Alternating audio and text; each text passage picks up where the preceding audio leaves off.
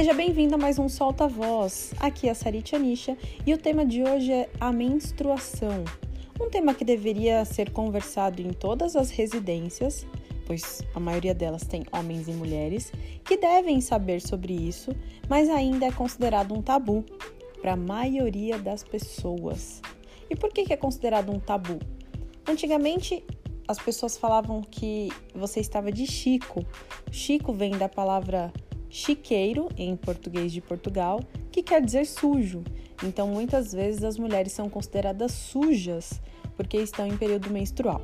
Este período que nós não temos muito o que fazer, salvo quando tomamos remédio para parar de menstruar, porque as mulheres em período fértil vão ter esse período de 3 a 5 dias, de 3 a 8 dias, depende muito do ciclo da mulher, onde realmente a liberação do endométrio, já que não há a gravidez, vai acontecer. Então, as mulheres precisam conter esse sangue que sai de dentro delas. Muitas e muitas vezes elas têm esse controle, mas existe ainda a questão da pobreza menstrual, que são mulheres e meninas que não conseguem comprar os próprios absorventes. E isso vai causar um impacto social, cultural, econômico na vida de todas essas pessoas. Já existe um estudo da ONU que diz que uma em cada 10 mulheres deixam de ir à escola em virtude do período menstrual. No Brasil, esse estudo cai de uma para quatro mulheres. Então, muitas e muitas mulheres deixam de frequentar a escola no período menstrual porque não possuem absorvente, não têm um saneamento básico suficiente para conter o que é necessário durante esses dias. Se nós fizermos uma conta, são praticamente 45 dias letivos que uma mulher pode perder durante todo o ano em virtude da menstruação, que não deveria ser um impeditivo nem para ir à escola, nem para praticar atividade física, mas muitas vezes é porque as mulheres realmente não têm o cuidado, o planejamento e a atenção necessária em relação a isso. Então, muitas e muitas vezes elas vão gastar um dinheiro que não possuem, já que existe uma estimativa aqui de 3 a 9 mil reais serão gastos durante todo o ano para comprar absorventes. Então, se a mulher não tem como comprar a própria comida, pouquíssimas vezes ela vai ter como comprar um absorvente.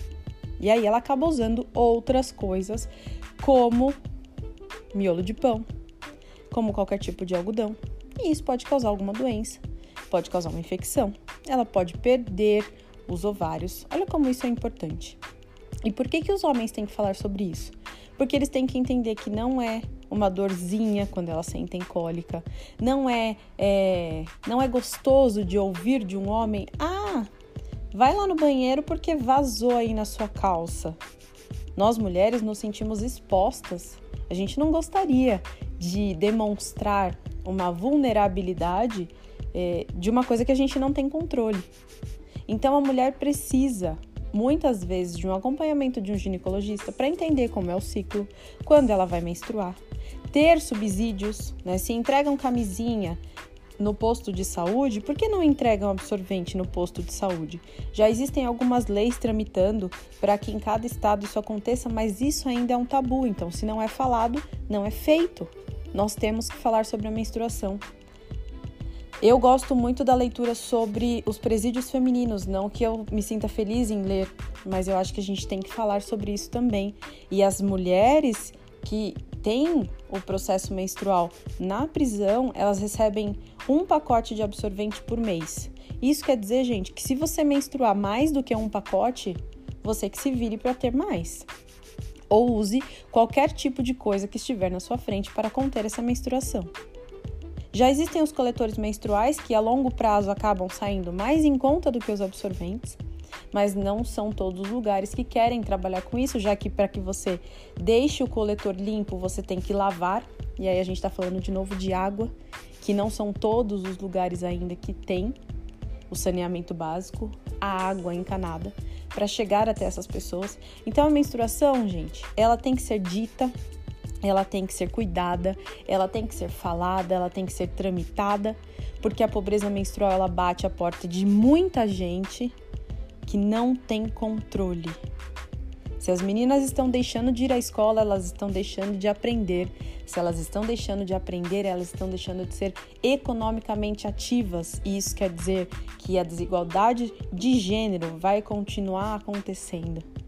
Então a gente não está querendo que as coisas sejam tratadas da mesma forma nessa questão.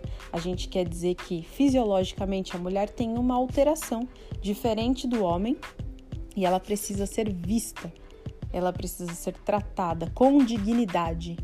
Ninguém gostaria de falar para outra pessoa que está sangrando em algum momento.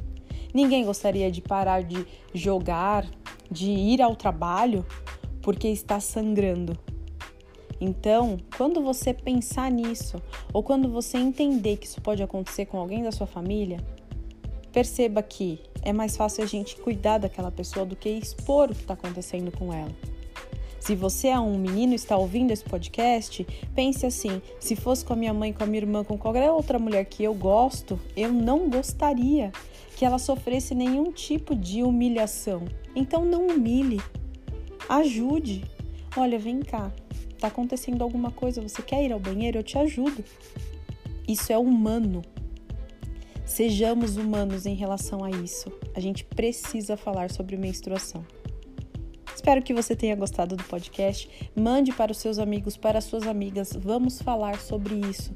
A menstruação é importante, é uma questão fisiológica. A gente tem que falar sobre ela. E até a próxima!